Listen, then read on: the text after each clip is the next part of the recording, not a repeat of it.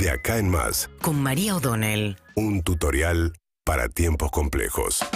Bueno, hoy retoma la actividad Alberto Fernández. Eh, anoche, en realidad, ya estuvo reunido con eh, Sergio Massa, cuenta Infobae, que tuvieron una comida en Olivos, tratando de hacer el poroteo, como se llama, de cómo vienen los votos en la Cámara de Diputados para la aprobación del acuerdo con el Fondo Monetario Internacional. Primero de marzo es la fecha que dio Alberto Fernández. No hay mucho más resto, porque como les venimos contando, hay un vencimiento del Fondo Monetario el 26 de marzo, que ya la Argentina no puede afrontar con las reservas del Central, de manera tal que el primero de marzo finalmente sería la fecha en la que van a discutir en el Congreso. Claro, hay que ver cuál es el efecto en términos de la cantidad de votos con los que va a contar el Frente de Todos de la salida de Máximo Kirchner de la conducción del bloque, porque ayer Itaí Hackman, que es un diputado cercano a, a Juan Grabois, dijo que serían hasta 30 los votos que se perderían por la negativa de la Cámpora y de sus aliados más kirchneristas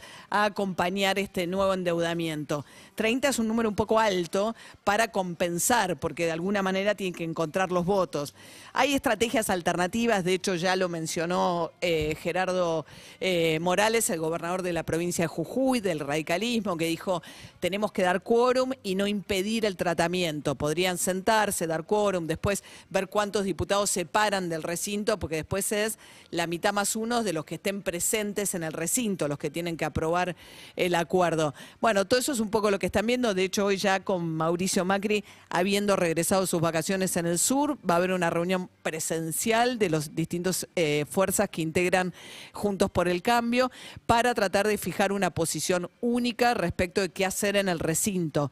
Va a venir complicado porque tanto Morales como la coalición cívica de Lilita Carrió ya dijeron no podemos ser los responsables de mandar a la Argentina al default porque les parece a ellos que es el peor escenario posible. Entonces sería contradictorio que hiciéramos eso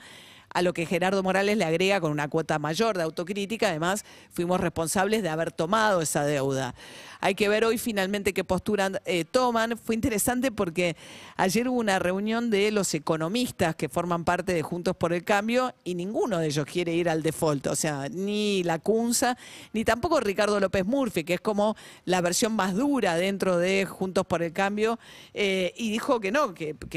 este escenario es mejor que el, un- que el de ir a un default. Así que bueno, hay que ver porque Mauricio Macri insiste con que no es responsabilidad de la oposición facilitarle al gobierno los votos que ha perdido por la deserción de sus propios aliados. Veremos hoy finalmente qué postura termina primando, pero sobre todo los gobernadores con, digamos, los legisladores que responden a gobernadores con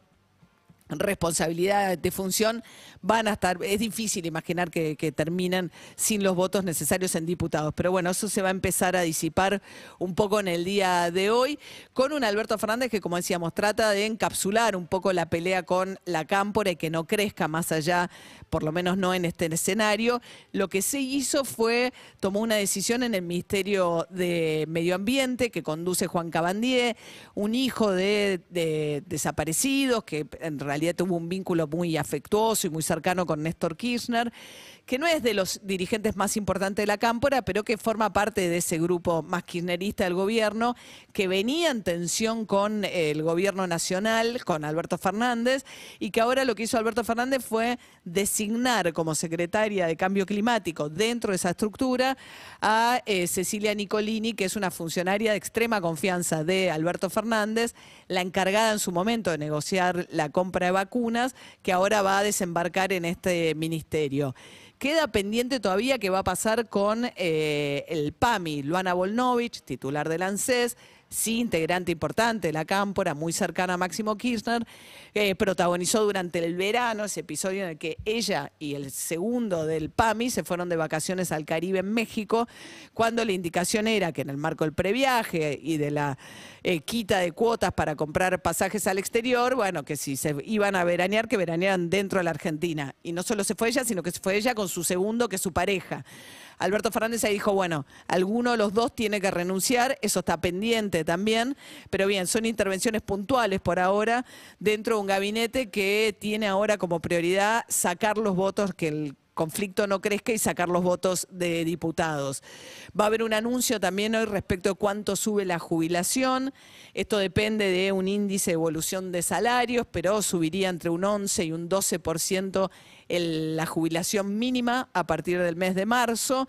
Y el tema más complicado sigue siendo la inflación. Todos los indicadores del mes de enero, que es el número que falta conocer, la suba de alimentos, venimos charlando a partir del lunes, sube el 20 y 25% el precio del pan, eh, todo el precio de lo que está pasando con las verduras, la carne, el aumento de combustibles, digamos, todo va a incidir en un enero muy caliente de inflación, que es finalmente el principal problema de la economía, eh, lo que más impacta además en, la, el poder adquisitivo de los trabajadores, en una carrera muy difícil de acompañar, sobre todo para los trabajadores del sector informal en Argentina, que es la carrera contra los precios, a lo que hay que sumar la quita de subsidios que se viene. Hay que ver cómo termina la discusión con la ciudad. La ciudad dice si me pasan eh, los colectivos sin la, el subsidio, el boleto se puede ir hasta 45 pesos.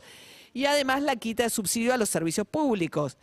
a la quita de subsidios que van a recibir los barrios, los habitantes de los barrios más pudientes, se sumaría, según trascendió en las últimas horas, porque para Guzmán es, insuficiente cortárselo solamente el subsidio a los que viven en los barrios de mayor valor en metro cuadrado y a los del conurbano, sino también buscar en otros barrios a los que por poder adquisitivo también se les tiene que quitar el subsidio. Entonces va a haber una quita en principio en dos etapas, una primera en marzo y otra en en junio para abarcar un universo más grande que el de que por ahora está identificado, que son 500.000 usuarios a los que las tarifas les podría subir hasta un 100, 120% una vez que se aplique la quita del subsidio. Seguimos en Instagram y Twitter. Arroba Urbana Play FM